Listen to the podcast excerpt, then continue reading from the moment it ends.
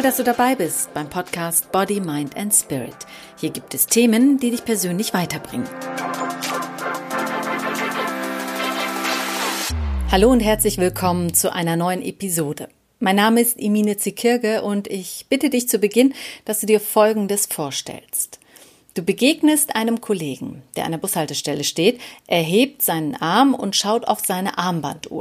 Dann stampft er mit seinem rechten Fuß auf den Boden, beißt sich erst auf die Lippen und sagt verflucht. Was denkst du? Vielleicht, dass er sich ärgert, weil er zu spät dran ist? Oder er hat vielleicht etwas verpasst? Nein, nichts von all dem. Er hebt seinen Arm und schaut auf seine Armbanduhr. Dann stampft er mit seinem rechten Fuß auf den Boden, presst die Lippen zusammen und sagt verflucht. Das war's, mehr nicht. Es ist eine reine Beobachtung ohne Bewertung. Und genau das, nämlich beobachten ohne zu bewerten, fällt vielen Menschen schwer. Ohne zu verurteilen, ohne zu kritisieren und ohne irgendwelche Analysen und Hypothesen aufzustellen, machen wenige Menschen. Dazu fällt mir noch eine schöne und wie ich finde lustige Geschichte von dem Kommunikationsforscher Paul Watzlawick ein. Die Geschichte geht damit los, dass ein Mann ein Bild aufhängen will. Zwar hat er den Nagel, aber keinen Hammer. Also beschließt er, den Hammer von seinem Nachbarn auszuleihen. Doch gerade als er zu seinem Nachbarn gehen will, kommen ihm Zweifel und er fragt sich, was ist eigentlich, wenn mein Nachbar mir den Hammer nicht ausleihen will? Gestern hatte er doch so komisch gegrüßt, vielleicht hat er ja was gegen mich. Dabei habe ich ihm doch gar nichts getan. Und überhaupt, einem Menschen einen Hammer auszuschlagen. Nachher denkt er noch, ich sei auf seinen Hammer angewiesen, bloß weil er einen Hammer hat. Wütend stürmt er also zu seinem Nachbarn, klingelt an der Tür und als der Nachbar die Tür öffnet und noch bevor er überhaupt guten Tag sagen kann, schreit er den Nachbarn an mit den Worten Behalten Sie doch Ihren Hammer.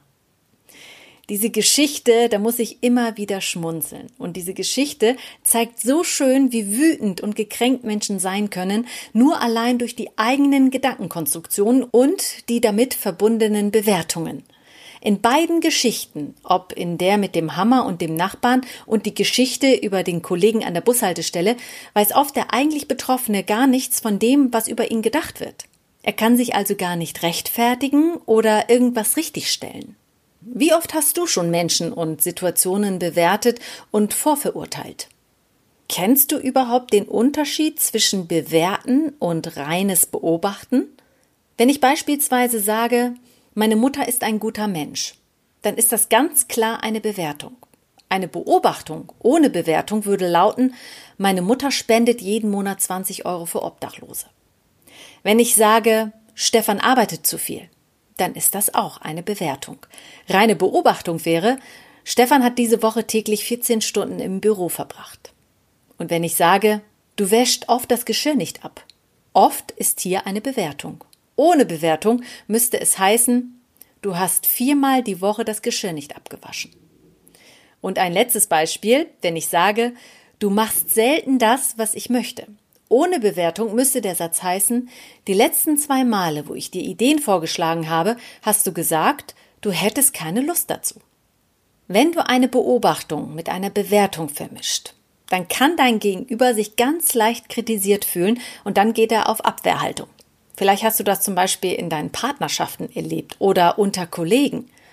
Wenn du bei einigen Äußerungen nicht sicher bist, ob es sich um eine Beobachtung handelt, stell dir einfach die Frage, ob sie sinnlich wahrnehmbar ist.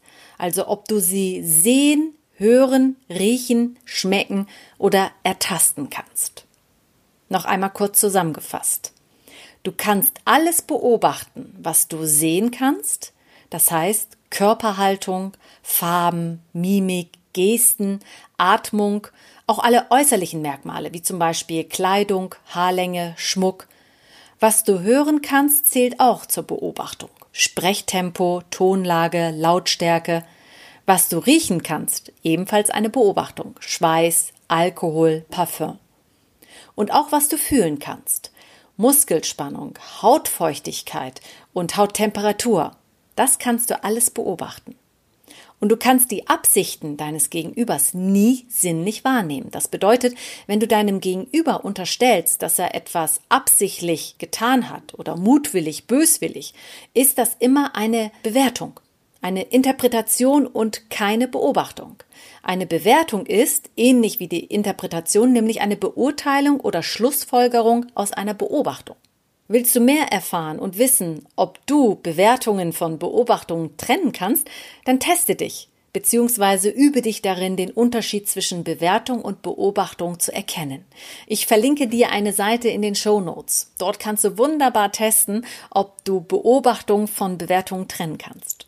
Kommt es in Unterhaltungen und Gesprächen dazu, dass du unbewusst bewertest oder du selbst bewertet wirst, kommt es oft zu Konflikten.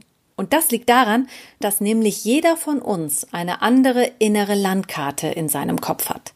Deine innere Landkarte kann unmöglich mit meiner identisch sein.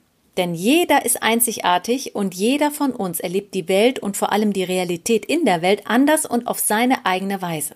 Es gibt dazu ein passendes chinesisches Sprichwort, das lautet meine Wahrheit, deine Wahrheit und die Wahrheit.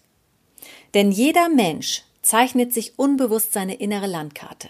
Das passiert ganz automatisch anhand deinen eigenen Lebenserfahrungen, die du machst und dazu gehört, wie du empfindest, fühlst und die Welt wahrnimmst.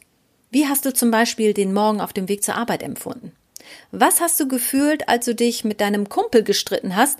Und wie ist es dir ergangen, als du zum ersten Mal Liebeskummer hattest?